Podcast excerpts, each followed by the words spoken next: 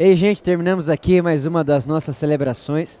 E hoje, né, nós falamos a respeito da única coisa que importa na vida cristã, né? Na vida cristã, na vida diária, né, de alguém que entendeu e recebeu o evangelho, não são diversas coisas que importam. Na verdade, é uma só, né? E através da vida do apóstolo João, a gente consegue compreender isso com uma grandeza muito profunda. Ele vai dizer para mim e para você, olha, o mandamento que recebemos é esse: ame uns aos outros e andai em amor. É a única coisa que importa. Fica com a gente, tenho certeza que essa mensagem vai edificar a sua vida.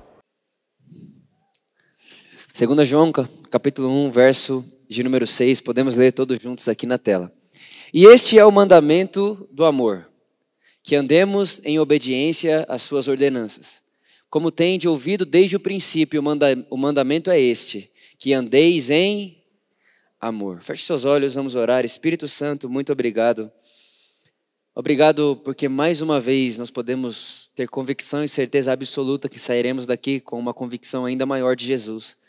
Porque foi Jesus quem disse que iria, mas deixaria alguém que ensinaria sobre ele. Nós jamais poderíamos aprender Jesus, a supremacia, a suficiência, enfim, tudo aquilo que Jesus fez sem a revelação do Espírito. Então nós te agradecemos, Espírito Santo, porque certamente depois dessa celebração não somos mais as mesmas pessoas, porque o conhecimento de Cristo é ampliado e graça e favor são multiplicados. Te agradecemos em nome de Jesus. Amém, amém e amém. Irmãos, uh, eu quero falar um pouco com você hoje, talvez, sobre uma das mensagens, né? Quando eu falo mensagem, não estou dizendo a mensagem né, escrita ali, um esboço de mensagem, não, mas a, a ideia, a mentalidade que mais revolucionaram minha vida no começo do meu entendimento do Evangelho. Como já falei com vocês, quando eu cresci, adolescente, cresci dentro da igreja, mas é, de alguma forma eu era bem legalista, enfim, eu tinha uma boa intenção, a motivação do meu coração era maravilhosa e eu queria fazer tudo para comprar Deus e o seu amor a tal ponto que eu tinha escrito no meu caderno, eu já trouxe esse caderno aqui, já até li algumas poesias para você, que eu faria o que fosse preciso para ser o cara que Deus é, mais se surpreendeu na terra. Então, eu tinha um, um desejo, uma intensidade muito forte de tentar comprar Deus e de não comprar Deus com finanças, nada disso, né? Mas com a minha oração, com o meu jejum, com a minha entrega, era uma ótima motivação, mas o fundamento era completamente legalista e completamente doentio, né? Já falei para vocês que chegou uma hora da minha vida onde eu não me sentia suficiente em nada. Orava horas e horas por dia, lia a Bíblia horas e horas, é, decorava versículos horas e horas e no final eu ia deitar e não era suficiente. Parecia que, ah, enfim, aquilo não, não me supria, aquilo não me sabe, eu falava, nunca vai, nunca vai dar certo, nunca vou conseguir ser esse cara que ama a Deus, nunca vou conseguir ser. Né? E eu me sentia nessa luta o tempo inteiro. E a primeira, o primeiro passo, né, o primeiro momento onde eu tive a minha mentalidade transformada, né, o início ali de uma jornada para entender o Evangelho puro, essência do Evangelho, sem nenhum tipo de mistura, foi com o que eu quero compartilhar com vocês agora. E eu me lembro que eu ouvi uma história certa vez de um cara chamado Bob Jones. Bob Jones, ele foi um cara que viveu não tantos anos atrás, né? Viveu duas gerações para trás. E ele, ele teve uma experiência muito forte com Jesus. Né? Ele conta que num, certo, num determinado momento ele teve um sonho ou uma visão, né? E ele se encontrava com Jesus. E quando ele se encontrava com Jesus, ele é um cara que fez muita coisa. Então ele abriu muita igreja, ele pregou em muitos países. É, é esses caras assim que, que, enfim, viajaram o mundo inteiro pregando evangelho e tudo isso. Quando ele chegou diante de Jesus, ele chegou cheio de coisa na mão. Né? E aquelas coisas que ele tinha na mão eram as obras que ele tinha feito, então eram as igrejas que ele tinha aberto, né? eram as conferências que ele tinha pregado, eram as curas e milagres que ele tinha visto. Então, tudo aquilo que ele levava na mão até Jesus eram essas, essas coisas, né? aquilo que ele tinha feito na terra em nome de, de, de Deus. Maravilhoso, sim ou não? Coisas boas, maravilhosas. E quando ele chega diante de Jesus com tudo aquilo na mão, ele fala: Uau, Jesus vai amar tudo que eu fiz. Ele conta que Jesus não deu a mínima atenção para aquilo que ele tinha nas mãos. Ele diz que enquanto ele estava com aquilo nas mãos e falando, Jesus, está aqui o que eu fiz por você, ele diz que Jesus olhava no fundo dos olhos deles e dizia, Bob Jones, eu tenho uma pergunta para fazer e não vou ver nada o que você trouxe nas mãos. Jesus, mas como que você não vai ver nada do que eu trouxe nas mãos? Afinal de contas, está aqui toda a minha obra, está aqui toda a minha vida para você. Eu entreguei a minha vida para fazer isso. Bob Jones, você vai me responder uma pergunta e é suficiente para mim. E Bob Jones olhou e disse: Jesus, então qual é a pergunta? E a pergunta de Jesus é de se surpreender de tanta simplicidade. Ele olhou para o Bob Jones e perguntou: Bob Jones, na sua peregrinação na terra, você aprendeu a amar?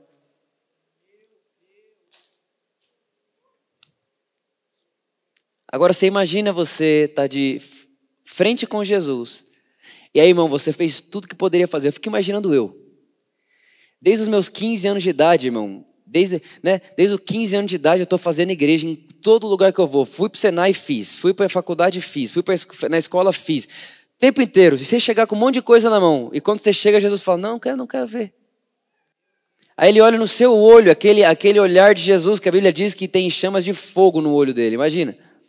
Ele olhando no fundo do seu olho, ninguém nunca te olhou com tanto amor, com tanta graça, ninguém nunca te olhou tão nos olhos e tão sabendo quem você é. Sabe aquele tipo de gente que olha no seu olho e você sabe que fez um raio-x? E de repente ele olha para você e fala: Não, eu não, não, não preciso saber disso que você traz nas mãos. Eu tenho uma pergunta e a sua resposta é tudo para mim. Você aprendeu a amar enquanto viveu na terra? Irmãos, essa é uma história que me persegue todos os dias da minha vida. Eu não sei muita coisa sobre Bob Jones. Nunca ouvi ele pregar. Eu só sei dessa história. E quando eu encontrar com ele, eu vou agradecer ele por essa história, porque essa história mudou a minha vida. Essa história mudou toda a minha forma de pensar. E é engraçado que hoje mesmo, de tarde, enquanto eu estava tendo ali o meu momento com Deus, né, com as escrituras, enfim, eu peguei para eu amo as epístolas de João. Já falei com vocês também que teve meses da minha vida que eu não lia outro livro, só a primeira, segunda, terceira João direto. Né? Eu lia uma vez de manhã, uma vez à tarde, uma vez à noite, para decorar aquilo e literalmente encarnar né, tudo aquilo que eu estava lendo. E a gente acabou de ler o versículo 6. Põe para mim de novo, Ed, por favor. Ele vai dizer o seguinte: esse é o mandamento do amor, que andemos em obediência às suas ordenanças. Olha para cá, pensa só. Pode deixar ali, tá? Rapidinho. Se você ler todas as epístolas de João, você vai perceber que ele falava a mesma coisa em todas elas. Tanto a primeira, quanto a segunda, quanto a terceira. A primeira epístola de João, ela é mais geral, é mais para todo mundo. A segunda, ele envia para uma senhora, para essa senhora entregar ela para o presbitério né, do lugar, enfim, que o texto não diz aonde era esse lugar. Mas você vai perceber que nas três epístolas de João, o alvo dele é o mesmo. Ele sempre vai dizer assim: olha, eu não vos trago novidade. Venho lembrar vocês do que já foi falado outras vezes. O que importa é que andemos em amor. Toda vez que João parar para escrever para alguém, ele vai dizer: Não trago novidades. O que eu trago a vocês é o mandamento que foi falado. E qual foi o mandamento? Aqui que está o negócio. Tem gente que vai olhar para esse texto e vai falar assim: ó, o mandamento é esse, que andemos em obediência. Aí a pessoa para ali. E aí o que, que ela pensa que é obediência? Um milhão de coisas. Né? Então, obediência é o quê? Ah, meu filho, aí a lista é gigante. Mas tem que continuar lendo para entender o que, que João estava querendo dizer que é realmente esse andar em obediência. Como que alguém pode dizer que anda em obediência na dispensação do evangelho que vivemos? Ele vai responder e vai dizer: Como tendes ouvido desde o princípio, o mandamento é esse. Então, quando ele diz ali que andamos em obediência às ordenanças, que ordenança é essa? O amor. O amor. Eu não sei para você, irmãos, mas isso para mim é um choque de realidade num sistema religioso em que vivemos hoje que se parece mais com uma Babel. Aonde é uma pirâmide, só que não é marketing de pirâmide, mas é quase. Só que é uma pirâmide inversa, que ao invés de ganhar, você dá. Quando você vai a favor do amor, dentro hoje do que nós vemos, infelizmente você vai ser diversas vezes mal compreendido. A ponto das pessoas falarem que você tem como amar demais. Você está amando mais do que deve. Você está acreditando mais do que deve. Você está se doando mais do que deve. Você tem que entender, Vitor, não é para toda pessoa o que você está falando. Irmãos, hoje à tarde eu conversava com, com um homem muito de Deus, mas muito de Deus. Pensa no homem de Deus. Eu estou assim, faz dois dias que a gente conversa e o cara é muito de Deus. E eu conversava com ele e falava: Eu tenho uma convicção no meu coração e vou ter essa convicção para sempre. Eu vou preferir para sempre errar acreditando demais do que acertar julgando demais. Mas infelizmente hoje a gente acha mais correto ou até mesmo mais espiritual julgar certo do que errar amando demais. Mas irmãos, o, texto ele não deixa nenhum tipo de dúvida que o mandamento de Deus é o amor. A lei inteira, o apóstolo Paulo vai dizer em Gálatas, ele diz: "Olha, se você quer cumprir toda a lei, ande em amor". Ande em amor. Fala para quem está do seu lado assim: ó, quem ama não erra. Eu nunca vi alguém se arrepender de amar. O amor do tipo de Deus, não o amor do tipo do homem, porque o amor do tipo do homem é o amor que ele dá com uma mão, mas ele quer com a outra, sim ou não? Mas o amor do tipo de Deus, não. Qual que é o amor do tipo de Deus? É o que o grego vai chamar de ágape. Que, que ágape significa? É um tipo de amor que dá sem esperar nada em troca.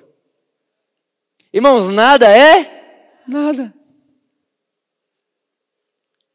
E se eu dissesse para você que é casado aqui, que o melhor fundamento de amor para você ter com sua esposa é o tipo de amor que você ama ela sem esperar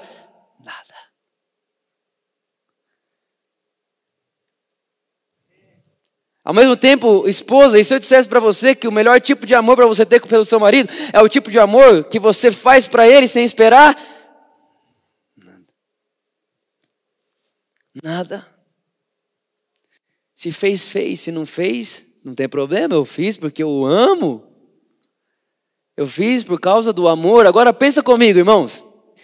Esse cara chamado João era chamado antes de encontrar com Jesus. Sabe qual era o nome dele? Filho do trovão. E não sei se você sabe disso, mas para o judeu o nome fala muito da característica. Então chamavam ele de filho do trovão. E teologicamente, muitos teólogos afirmam e reafirmam que João era muito bravo. muito bravo. E tem até um texto onde Jesus vai tentar entrar numa cidade, aí o pessoal não deixa Jesus entrar. Aí João, sabe o que João fala? João olha para Jesus e fala: Jesus, você quer que a gente manda cair fogo do céu para destruir essa cidade? Pense, irmão, você está andando comigo aqui, a gente vai entrar no restaurante, fecharam o restaurante, não deixa a gente entrar. Aí quando a gente sai, eu olho para você e falo assim: vamos mandar cair fogo lá? Porque não receberam a gente cair fogo. Um outro momento, irmão, esse mesmo João, ele vai começar a questionar e dizer: eu quero ter um lugar de honra. Repara, repara o ego dele, a arrogância dele, dizendo: Eu quero ter um lugar de honra ao lado de Jesus no reino dele. João achava que Jesus ia tomar um, é, é, tirar o poder de Roma, que dominava Israel, ia ter um trono em Israel, e João dizia: Eu quero ter o lugar mais privilegiado do lado dele. Esse era João.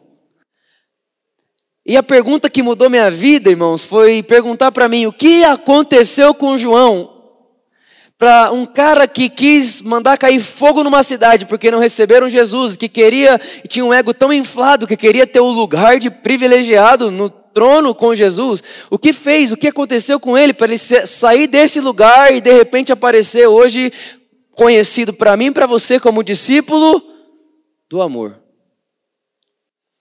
A pergunta que mudou a minha vida, na verdade a resposta dessa pergunta é o que mudou a minha vida. A pergunta é: o que foi que aconteceu com João? Para que ele deixasse de ser o filho do trovão e passasse a ser conhecido como discípulo amado. O que foi que aconteceu com esse cara para ele deixar de ser alguém que queria mandar matar para ser alguém agora que olha para mim, para você e fala assim: olha, aquele que ama nasceu de Deus, porque Deus é amor. O que foi que aconteceu com ele? O que, que aconteceu no meio da história dele? E eu vou te responder.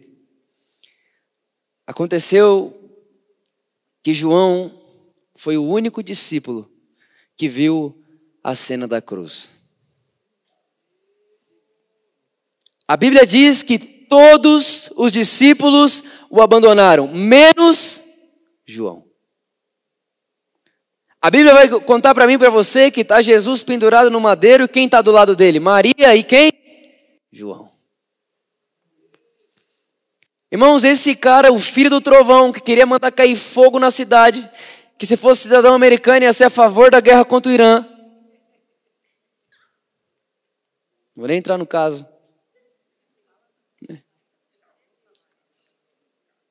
Alguém que tinha ódio dentro de si a ponto de era tão, irmão, você tem que ser muito doentio para você não ser recebido num lugar e querer mandar cair fogo no lugar. Sim ou não? Ele era muito irritado. O que aconteceu com ele? Ele viu a cruz. Agora minha pergunta para você, irmão, é o que é ver a cruz? E é aqui que isso aqui vai enlouquecer a gente. O que é ver a cruz?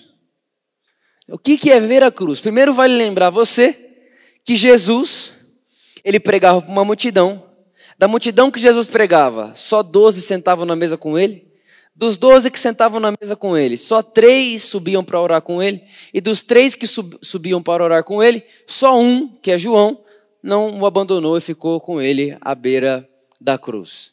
Só um.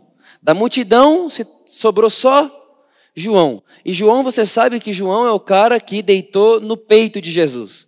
Ele tinha uma proximidade, ele era próximo de Jesus. Mas agora escute.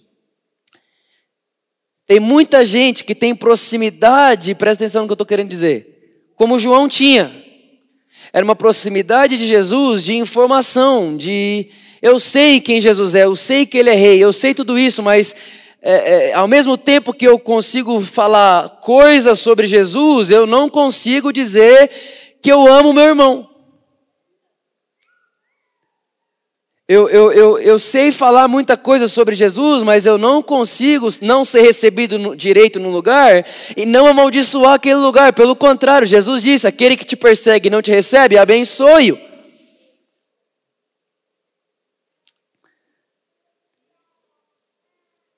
Ou seja, dá para estar tá do lado de Jesus, irmãos, e querer fazer guerra com um lugar que não recebeu direito. Mas dá para estar. Tá. Só que só dá para ficar desse jeito até o dia que vê a cruz. Porque ao ver a cruz, acabou. Pergunta o que é ver a cruz. Pergunta para quem está do lado o que é ver a cruz. Irmão, vamos fazer uma cena aqui. Se você olhasse para a cruz agora, o que, que você ia ver? Primeira coisa, não tinha só uma, tinham quantas? Três. Tinham três cruzes. Uma no meio, duas na lateral. Dois ladrões e um Deus. Não sei como que isso cai dentro do, sua, do seu cérebro, mas isso já é motivo de escândalo. Como que pode Deus estar pregado no meio de dois ladrões? João viu isso. E João, nessa altura do campeonato, já sabia, irmãos, que Jesus era o Cristo. Afinal de contas, alguns dias atrás, Pedro tinha acabado de dizer: Tu és o Cristo, filho do Deus vivo. João sabia que João Batista tinha dito: Esse é o Cordeiro de Deus que tira o pecado do mundo. João sabia de tudo isso, e ele está lá, e ele vê dois ladrões e Jesus no meio. Agora tem uma coisa, irmãos, que eu não sei se você já parou para pensar nisso, mas meu Deus, eu estava eu tava na Argentina, pregando na Argentina alguns dias atrás. E foi a primeira vez que eu percebi isso. Enquanto eu pregava, o Espírito me mostrou o que eu vou falar para vocês agora. Quando você olha para a cena da cruz e vê essas três cruzes, você vai perceber que a cruz do ladrão número um, vamos chamar assim, ela era do tamanho dele. A cruz do ladrão número dois, vamos chamar assim, também era do tamanho dele. Mas tinha uma coisa que só tinha na cruz de Jesus e que só dava para perceber olhando para a cruz do Deus encarnado ali, preso na cruz, que era um braço deslocado. Irmão, se você for ler a crucificação, você vai saber que a cruz que Jesus foi crucificado era de Barrabás, e historicamente Barrabás era maior que Jesus. Por isso que para Jesus ser crucificado na cruz de Barrabás, tiveram que deslocar o braço dele. Então, quando você olha essa cena com essas três cruzes, você vê um ladrão com o tamanho exato para a cruz, ele merecia aquilo, outro ladrão com o tamanho exato para aquilo, ele merecia aquilo, mas ao olhar para a cruz do Deus encarnado, você percebia uma coisa: aquela cruz não era dele. Por que não era dele? Porque ele está com o braço deslocado. E graças a Deus que ele está com o braço deslocado para contar para todo mundo que aquela cruz não era para ele. E João viu aquilo. E esse João também estava com Jesus quando Jesus disse: Olha, se você quer me seguir, pegue sua cruz e siga-me. Só que lembre, irmãos, quando Jesus falou isso, ele não tinha ido para a cruz ainda. Eu nem sei o que passou na cabeça dos discípulos quando Jesus falou uma afirmação como essa. Afinal de contas, que cruz é essa que Jesus está falando? Eu consigo imaginar, irmão, pensa comigo, a, mente de João indo a milhão com tudo que ele ouviu Jesus falar. Imagina João, João ouviu Jesus falar: Eu sou o bom pastor, que tendo cem ovelhas, vou atrás da uma que se perdeu. João também ouviu Jesus falar a parábola que disse assim: Olha, o reino dos céus é semelhante a um homem que encontrou o tesouro. E quando ele encontra esse tesouro, ele vende tudo que tem a fim de comprar o tesouro. E imagina a cabeça de João pensando: Uau, Jesus era aquele cara que tinha tudo, vendeu tudo, veio para a terra atrás do tesouro, e o tesouro sou eu. Tem muita gente que quando pega a parábola do reino de Deus acha que é, tem a ver com o que o homem pode fazer para comprar o reino de Deus. Não, irmãos, o reino de Deus é o que Jesus fez para comprar você. Por isso que o apóstolo Paulo vai dizer: fostes comprados com alto preço de sangue. O tesouro escondido no reino era você. Agora, João também viu uma outra cena. Enquanto todo mundo caçoava, ria, cuspia nele, ele fazia silêncio. Deus encarnado, morrendo pela humanidade, e enquanto ele está no pior momento da sua vida, Todo mundo está rindo dele, caçoando dele, cuspindo nele e mais. Tiraram sua roupa e começaram a cortar para ver quem ia ficar com a melhor parte para vender depois, porque era um tecido caro. Quem está conseguindo imaginar essa cena aqui comigo, irmãos? Quem está conseguindo ver o, amor e ao mesmo tempo o desespero dessa cena? Que se você pudesse agora, eu sei que você ia lá e chutava tudo. Arranca ele de lá. Sim ou não? Só que tinha uma outra coisa que estava na mente de João. João tinha escutado Jesus falar várias vezes que iria morrer, mas ele não tinha entendido. Teve uma das vezes que Jesus falou que ia morrer, que ele falou assim: Olha, ninguém pode me matar. Sou eu que me entrego à morte. Imagina João olhando aquilo falando: Jesus não foi preso nessa cruz ele se prendeu nessa cruz. Até porque a Bíblia diz que Deus, não tendo usurpação e ser igual a Deus, humilhou-se a si mesmo. Quem humilhou a Jesus foi ele mesmo, irmãos. O homem não pode humilhar Deus. Ele se humilhou e João está vendo tudo isso de perto ele está como se ouvisse as gotas de sangue de Jesus caindo no chão. O filho do trovão, de repente, está perdendo a sua braveza. E mais do que isso, ao invés de Jesus ir falar alguma coisa contra aqueles que caçoavam dele, afinal de contas, você precisa pagar com a mesma moeda, dizia a lei, dente por dente, olho por olho. De repente, Jesus começa a falar, e quando começa a falar, eu imagino João olhando assim, agora ele vai falar alguma coisa. E ele realmente falou, e sabe o que ele disse? Pai, perdoa-lhes. Eles não sabem o que fazem. Perdoa todos eles, eles não sabem o que eles estão fazendo. João está vendo tudo aquilo. E mais do que isso, eu consigo imaginar, de alguma forma, o chão perto de João já está ensanguentado, de tanto que Jesus sangrava. Eu acho que ali ele começou a repensar e dizer: eu não deveria ter manda... eu não deveria ter pedido a Jesus para cair fogo do céu para queimar uma cidade. Aí tudo bem. Jesus pede, pai, perdoa-lhes, eles não sabem o que fazem. E de repente vai piorar. Tem um ladrão do lado dele que vai ouvir a única vez que Jesus falou isso na terra e a primeira pessoa que ouviu isso no universo. Jesus olha para o ladrão que está sendo crucificado junto com ele e diz: Hoje mesmo você vai estar comigo no paraíso. Irmãos, eu não sei o que, que aconteceu na mente de João, mas eu sei de uma coisa: naquele momento ele já não era mais chamado filho do trovão.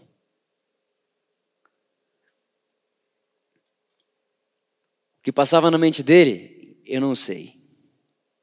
Mas depois de enxergar tudo isso, não conseguimos mais, não conseguimos mais ser leprosos no bom sentido, no bom sentido não, leprosos no sentido sem toque com as pessoas que estão à nossa volta.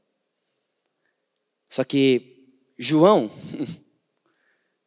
depois de ver tudo isso, ele escreve o evangelho segundo escreveu João. Você sabe bem disso. E no capítulo 3, versículo 16, eu imagino João escrevendo esse texto.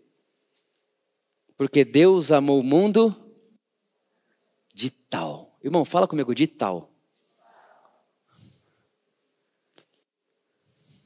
Irmão, imagina João escrevendo essa, esse verso. Deus amou o mundo, aí ele lembra da cena da cruz.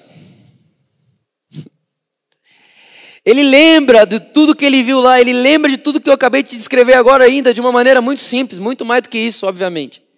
Ele lembra daquilo, ele fala, Deus amou o mundo, ele fala, que palavra que eu vou usar aqui? Que palavra que eu posso colocar para expressar o amor que Deus tem pela humanidade? Que palavra que eu posso expressar aqui? Qual palavra? Qual vocabulário que eu posso usar aqui? Para tentar de alguma forma expor o amor de Deus. Aí ele desiste e diz: Quer saber? Deus amou o mundo de tal. O que é de tal, João? De tal. De uma tal forma de uma maneira que a única forma de se entender é entendendo que ele enviou seu filho unigênito ao mundo. Para que todo aquele que nele crê não pereça, mas tenha a vida eterna. E o próximo verso ele vai dizer: Ele não veio para condenar o mundo. Eu imagino ele escrevendo: Ele não veio para condenar. E lembrando o dia que ele falou: Vamos mandar cair fogo nessa cidade ele não veio para condenar o mundo, mas veio para salvá-lo. Irmãos, depois de algo parecido com isso, João nunca mais consegue falar outra mensagem. Agora, toda vez que ele aparece, ele diz: Venho lembrar a vocês a única coisa que importa: o amor. Venho lembrar a vocês a única coisa que é necessária: ame uns aos outros. Afinal de contas, foi Jesus quem disse que ao amarmos uns aos outros, o mundo vai crer que ele foi enviado pelo Pai. Irmãos, eu não sei, ai meu Deus do céu, nos ensina isso, Espírito Santo. Eu, eu não sei o que, que vem na sua mente quando tudo isso é exposto a você, mas eu só consigo entender que para nós hoje, que cremos em Jesus, todo momento da vida nós temos uma oportunidade de amar qualquer ser que aparecer à nossa volta. Só que a verdade, irmãos, é que nós não conseguimos amar tudo isso sem entender o que foi feito na cruz. É por isso que muita gente está com esse. É, tá, ela está ela tá amarrada, ela está. Ela tá, é, é como se um pássaro perdeu as asas e quando perde as asas já não sabe mais voar, e o voar é amar. E o que, que faz a gente parar de amar? O que, que faz a gente parar de sentir o toque do outro ou parar de sentir a, a pessoa do lado? Da coisa mais absurda, a coisa mais simples. O que pode fazer isso comigo com você, irmão, é uma palavra que se chama meritocracia. É o dia que você acha que você merece mais do que o próximo. É o dia que alguém acha que Deus escolheu a mim, mas não escolheu o outro. É o dia que alguém acha que a cruz é para mim, mas não é para o outro. É o dia que alguém acha que Jesus morreu, mas não foi por todos, foi só por alguns. E, por, e, e, se ele morreu por alguns, ele vai salvar alguns. E aí não importa o que eu faço com as pessoas à minha volta, afinal de contas, Deus sabe o que faz. E isso tudo vai podando a nossa, a nossa asa como cristão, que é o amor. Que é saber olhar para qualquer pessoa em qualquer lugar e não olhar essa pessoa segundo o homem mas olhar essa pessoa segundo Deus. E segundo Deus, qualquer pessoa custou o filho dele. qualquer pessoa. De repente você vai ver João depois de tudo isso, e quando ele vai escrever o evangelho, ele diz: Olha, estava lá Pedro, Tiago e João. Aí ele fala: Não, não, não quero chamar João no evangelho, eu quero chamar um discípulo amado. Então ele vai dizer: estava lá Pedro, Tiago e o discípulo a quem Jesus ama. Repara, ele já ele perdeu a sua identidade antiga e recebeu a nova. Agora ele não se autodenomina mais o filho do trovão. Quando João vai escrever sobre ele mesmo, ele fala: Agora eu sou o discípulo a quem Jesus ama. Por que, João? Porque eu vi o que ele fez por mim. E ao ver o que ele fez por mim, já não sou mais quem eu era, e já nem sei mais ver o outro como eu via antes.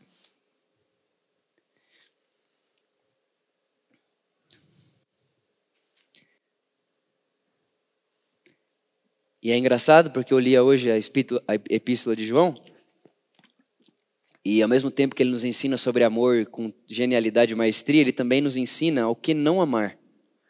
A única coisa que nós não devemos amar, você quer saber? Coloca para mim aqui, por favor, é de 1 João capítulo 2, verso 15. Nós vamos ler o 15 e o 16. Presta atenção, irmão. Presta atenção no que eu vou te mostrar aqui agora, tá? Não ameis o quê? O mundo. Nem o que ele, o que nele existe. Se alguém ama o mundo, o amor do Pai está nele. Olha para cá. É engraçado que a religião fez a gente acreditar que não ameis o mundo é não ame as pessoas do mundo, mas o texto nunca disse isso. Porque nós classificamos os crentes e os mundanos, sim ou não? Então você aparece com um namorado em casa, sua mãe, sabe, sua mãe quer saber o quê? É crente? Ou é do mundo? É. A gente fez uma divisão, não existem mais pessoas, existem os do mundo e os de Deus. Só que essa divisão nunca foi bíblica, irmão. Não está na Bíblia essa divisão. Nunca foi ensinada por Jesus. Esses dias atrás eu coloquei na, né, na, na, nas nossas redes sociais que Deus, que é muito mais fácil, que Jesus tinha muita mais amizade com as pessoas que nós chamamos hoje do mundo do que as que nós chamamos hoje da igreja. E alguém foi e colocou esse verso, mas a Bíblia diz para não amar o mundo. Mas a minha pergunta é: que mundo é esse que a Bíblia diz para não amar? E eu quero explicar para você que mundo é esse. Se você for no original do texto, esse mundo é o sistema de crenças da terra. João está dizendo: não ame a forma de pensar dessa terra. Olha o próximo verso. Ele vai falar: Pois tudo que há no mundo, as paixões da carne, a cobiça dos olhos e a ostentação dos bens, não provém do Pai, mas do mundo. Ele está dizendo: não ame a forma do mundo viver. Não está dizendo para não amar as pessoas que vivem assim.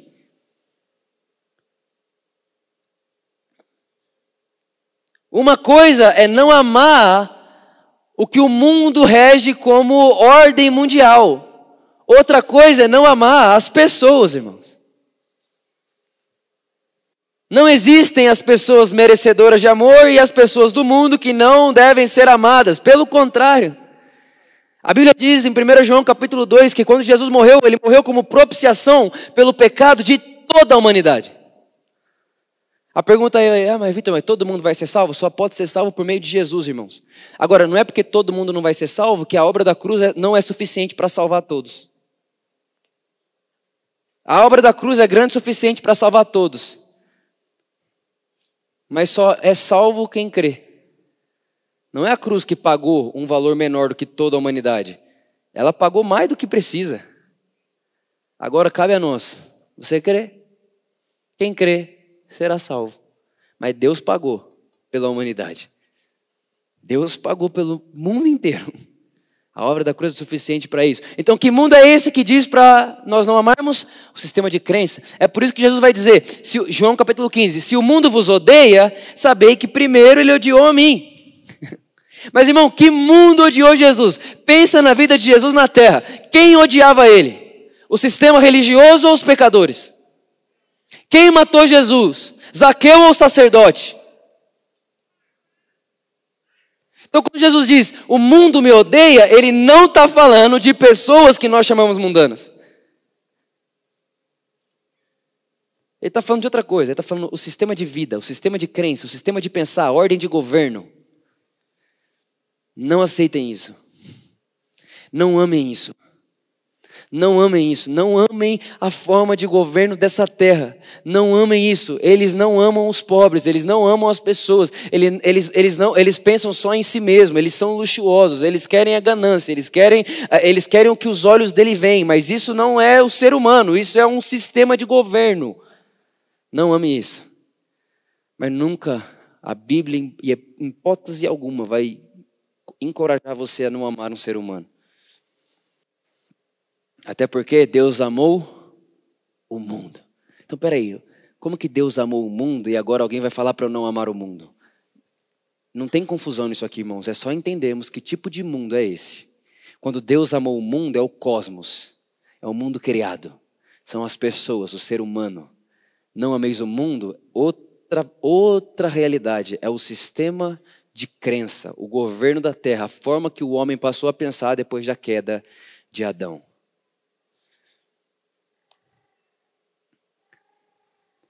Sabe, irmãos, amor não é o início. O amor é a única coisa que importa. Fazer por amor, viver por amor, é a única coisa que importa. Porque no final, quando nós estivermos diante de Jesus, quem sabe não seja essa a pergunta que ele vai fazer para nós. Vitor? Jesus, olha, Vitor, olha, Vitor, eh, Vitor, você aprendeu a amar.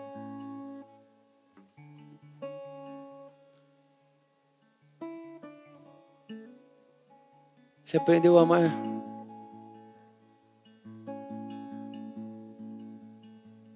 Você aprendeu a amar os que te odeiam? Você aprendeu a perdoar quem nem te pediu perdão? Você aprendeu a andar a segunda milha quando foi pedido a você só a primeira? Você aprendeu a dar outra face quando alguém bater na sua face direita, você aprendeu a dar esquerda. Vitor, você aprendeu a dar com uma mão sem esperar com a outra algo em troca?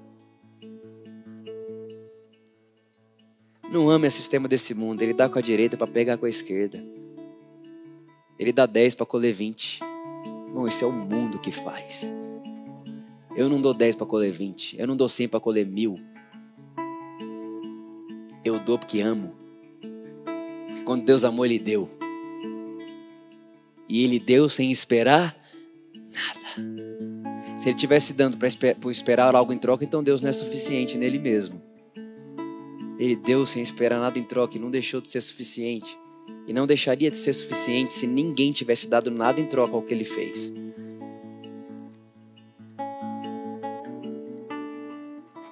Seja essa nossa reflexão. Vocês ficaram num silêncio mórbido aqui hoje. Mas é uma mensagem reflexiva. Para a gente entender o que realmente importa. Jesus disse que o reino é das crianças. Você vai conver comigo que criança não sabe muito, mas ela sabe o que importa. Ela não sabe nada, irmão, na verdade. Dependendo da criança, você olha assim, o bebê só sabe chorar. Mas tem uma coisa que ela sabe: quem é o pai, quem é a mãe. Por isso que o salmista Davi vai dizer: Senhor, meus olhos não são soberbos, nem coração arrogante eu tenho. Não vou me ocupar de coisas grandiosas demais, nem maravilhosas demais. Eu não quero saber os mistérios. Eu, isso cabe a você. Aí ele vai dizer no versículo 3 antes: Como uma criança recém-amamentada está, está satisfeita no colo da sua mãe, assim minha alma está para com o Senhor. Ele está dizendo: Deus, olha só, eu não vou ficar querendo me envolver em coisas grandiosas demais, querendo explicar os mistérios e Não, não, não, não. Eu quero ser como uma criança recém-amamentada. Irmãos, o que, que uma criança faz depois que mama? Dorme. Ele está dizendo: Eu quero viver no descanso de alguém que sabe que quando acordar vai ter mamar de novo. A minha pergunta para você é: difícil ou fácil de entender? Fácil. Se fosse difícil, não seria o evangelho, porque Jesus disse que quem mais consegue entender é uma criança. Sabe, irmãos, que a gente nunca levante uma placa de amor por qualquer coisa que nos gere intolerância ou ódio ou incentive algo contra um ser humano. Eu tenho pensado muito sobre isso esses dias. Nós precisamos ser a favor das pessoas, seja lá quem for. Jesus morreu por todos. Quando você olhar para qualquer pessoa, trate-a pelo valor que ela tem. Qual é o valor que ela tem? Jesus crucificado. É por isso que João, ao ver o que custou para Deus as pessoas, ele diz: Irmãos, não traga uma mensagem nova. Vou trazer a mesma. Amem e andem em amor. No versículo 7 de 1 João, 2 João, perdão. No versículo 7 ele vai dizer: E quando qualquer pessoa falar uma coisa com vocês que não tem a ver com essa ordenança, Descarte isso e volte a andar em amor. Está no versículo 7 de 2 João. Por que, que eu creio que essa foi, essa, creio não, foi a mensagem que mudou radicalmente o rumo do meu pensamento? É porque é uma mensagem que só dá para ser vivida se você entender que a forma de amar Deus é amando Deus nas pessoas.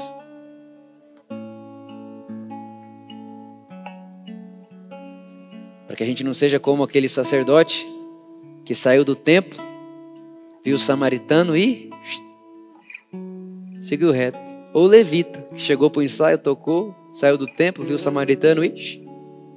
Samaritano não, né? O irmão lá morrendo. Aí Jesus vem e fala: Vê o samaritano. Irmão, falar com um samaritano para o judeu era afronta. Samaritano era inimigo do judeu. Jesus usou o samaritano de raiva, de raiva assim, para dar raiva no povo. Aí vem o samaritano, Samaria, o povo que vocês consideram porcos, o povo que você considera menor, o povo que os judeus consideram inferiores, o povo que o judeu considera traidor.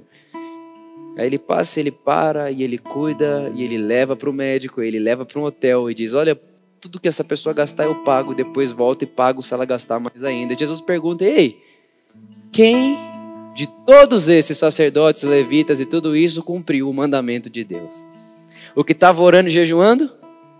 O que estava chegando cedo para tocar, para ser levita, para fazer aquilo, aquilo, a tribo de Levi, sacerdote, com 13 anos, tinha que decorar a Torá, para passar no teste do rabino, para se tornar o tal mendim de um rabino e tal. Quem foi que cumpriu a obra de Deus?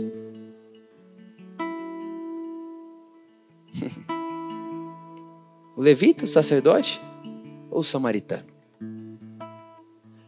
Ah, irmão, não tinha como o povo não matar Jesus, não. Falando umas coisas dessas. Deixa eu te falar, irmão. A obra de Deus é ame as pessoas que estão no seu raio de convivência. Ah, Vitor, vou amar o mundo inteiro. Não, não tente fazer isso, você vai se decepcionar. Deus amou o mundo, você ama o próximo. Tem muita gente que vem querendo te condenar depois que você prega a mensagem. Você falou que é para amar todo mundo, você não me ama, nunca dá um tempo para mim? Ah, é. Se você for dar um tempo para todo mundo, tem que ser primeiro uma injeção de eternidade. Não tem como. Deus amou o mundo e nos convida a amarmos o próximo. Então, Vitor, qual que é a obra de Deus para mim amanhã? Simples, creia no Evangelho e ame o próximo. Que próximo? O próximo. Que próximo? O próximo. Que, que, o próximo, sem olhar o próximo. Ame o próximo sem olhar o próximo. Você vai amar o próximo por causa de você pelo que você viu do Evangelho, não por causa dele. Irmão, desde uma coisa simples até uma coisa. Ah, sabe, hoje mesmo, por exemplo, eu estava na academia e, enfim, eu estava terminando e eu calculei certinho o tempo de ir. Eu precisava fazer uma, duas, três coisas lá e tal. Eu falei, bom, vou sair daqui de casa tal hora, tal, tal, certinho o horário. Certinho. Cheguei lá, um cara me parou e começou a bater papo. Aí você fala, irmão, eu tô com o horário. Tá certinho. E eu precisava fazer tudo o que tinha para fazer, só que não tem como você falar, olha, dá licença. Preciso treinar. Não tem como, por que não? Porque você fala, Jesus deixou os 99 que ele tinha para vir atrás de mim, não vou deixar esse treinozinho aqui para ficar com esse cara. Repare, irmão, quem ama não erra. Da coisa mais simples como essa que eu acabei de falar. É separar de treinar para ouvir alguém falar. E comemorar que ele estava fazendo tantos anos de casado e tal. Uau, ótimo. Tá, você vai sair daqui, vai jantar com sua esposa, que legal, manda um beijo a ela. Uau, que legal. O amor, o amor supera todas as coisas. E aí você começa, pô, bate um papo com o cara, perde o treino, volta para casa feliz da vida. Porque esse é o mandamento de Deus, que amemos uns aos outros, com o mesmo tipo de amor que recebemos de Deus através de Cristo Jesus. Fique de pé comigo, vamos orar.